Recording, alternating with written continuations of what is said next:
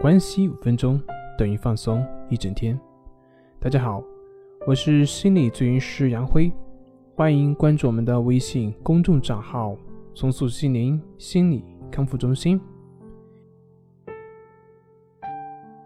今天要分享的作品是应对考试焦虑最实用的一种方法。又是一年的高考来临，这几个月呢，来咨询的学生比家长多。咨询的内容也都是和考试相关的一些。那么，我们今天就一起来谈一谈关于考试焦虑的那些事情。首先要说的是一个坏消息，那就是焦虑它是必然存在的，它不是你说想消除就能消除的。当然，需要注意的是，我说的是不能消除，并不是说无法适应。我们人类之所以能够存活到今天，正是因为焦虑的存在帮助了我们。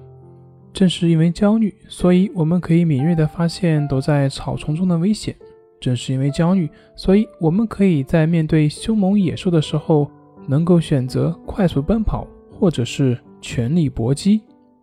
那么到了现代，也正是因为焦虑，所以我们才能够不断的创新。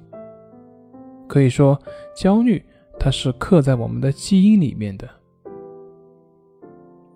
另外，换句话说，对于一个考试准备本就不足的一个学生，如果到了快考试的时候还不焦虑的话，那么考试成绩也就可想而知了。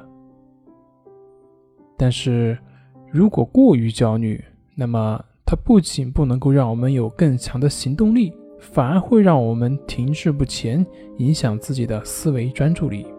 所以，我们的目的并不是要消除焦虑，而是怎么样把焦虑控制在适度的范围内。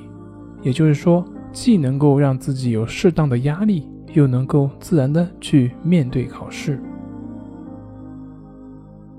那我们应该如何才能把焦虑控制在适度的范围内呢？第一点就是面对焦虑，焦虑并不是问题，害怕焦虑。才是问题。焦虑它本身就是一种情绪，它就跟快乐一样，它是一种自然的情绪。面对焦虑，我们要做的不是去试图去消灭或者是逃避它，而是应该去看一看这个焦虑情绪背后是什么，它在提醒我们什么。有可能它是在告诉我们这个事情很重要，也有可能是在提醒我们，我们还没有足够的能力去应对这个事情，我们还需要更多的准备。等等等等。面对焦虑，我们要做的就是看看这个焦虑的背后它是什么，身体在通过焦虑在告诉我们什么。第二点就是具体问题具体分析。当你能够直面焦虑的时候，你就会发现焦虑并不是什么洪水猛兽。这个时候，如果你开始。具体去分析的话，你就会发现，焦虑竟然在不知不觉中就消失了。这就是不去消除，但是却达到了消除的目的。那么，怎么才能够做到具体问题具体分析呢？举一个例子，比如说你这次数学的模拟考试的分数很不理想，那么这个时候，很多考生的反应可能是不高兴。开始自责、沮丧、自我否定，或者是为即将到来的考试感到担忧，等等等等。有的呢，甚至需要花很长的时间才能走出这个负面的情绪反应模式。那我说的具体问题具体分析，就是具体去看看这张试卷中自己丢分的是哪些题，然后呢，把这些题细化，具体去分析是什么原因丢的分。是自己没有看清题目，还是自己对于这块知识点的掌握不够，或者是其他的什么原因所导致的？然后再针对这些问题去具体解决。也就是说，下次如何才能够避免再出现这些问题？如何才能够避免再在这些问题上出错？如果说是知识点掌握不牢固，那么就去复习知识点，多加练习。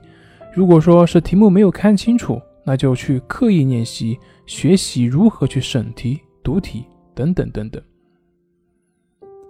当你能够这样去分析的时候，你就会发现，不仅不焦虑了，相反呢，之后面对错误的时候，你的心态也会不一样，甚至会变得越来越兴奋，因为每一次出错，也就意味着高考能够少丢一分。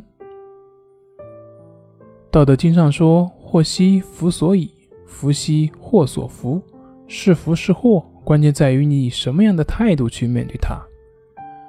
通过上面这些讲解，你觉得你还需要对焦虑的这个情绪感到害怕吗？好了，今天就分享到这里，咱们下回再见。